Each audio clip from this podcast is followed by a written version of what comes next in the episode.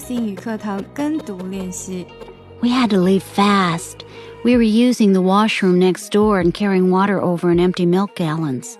那今天是周三，我们继续是刚刚听了《芒果街上的小屋》作者给我们领读的。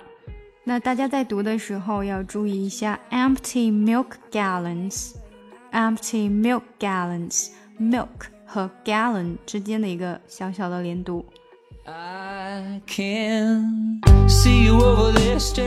更详细的讲解，请点击我的名字查看听力阅读专项提升。关注公众号 ES Post，每天接收跟读推送。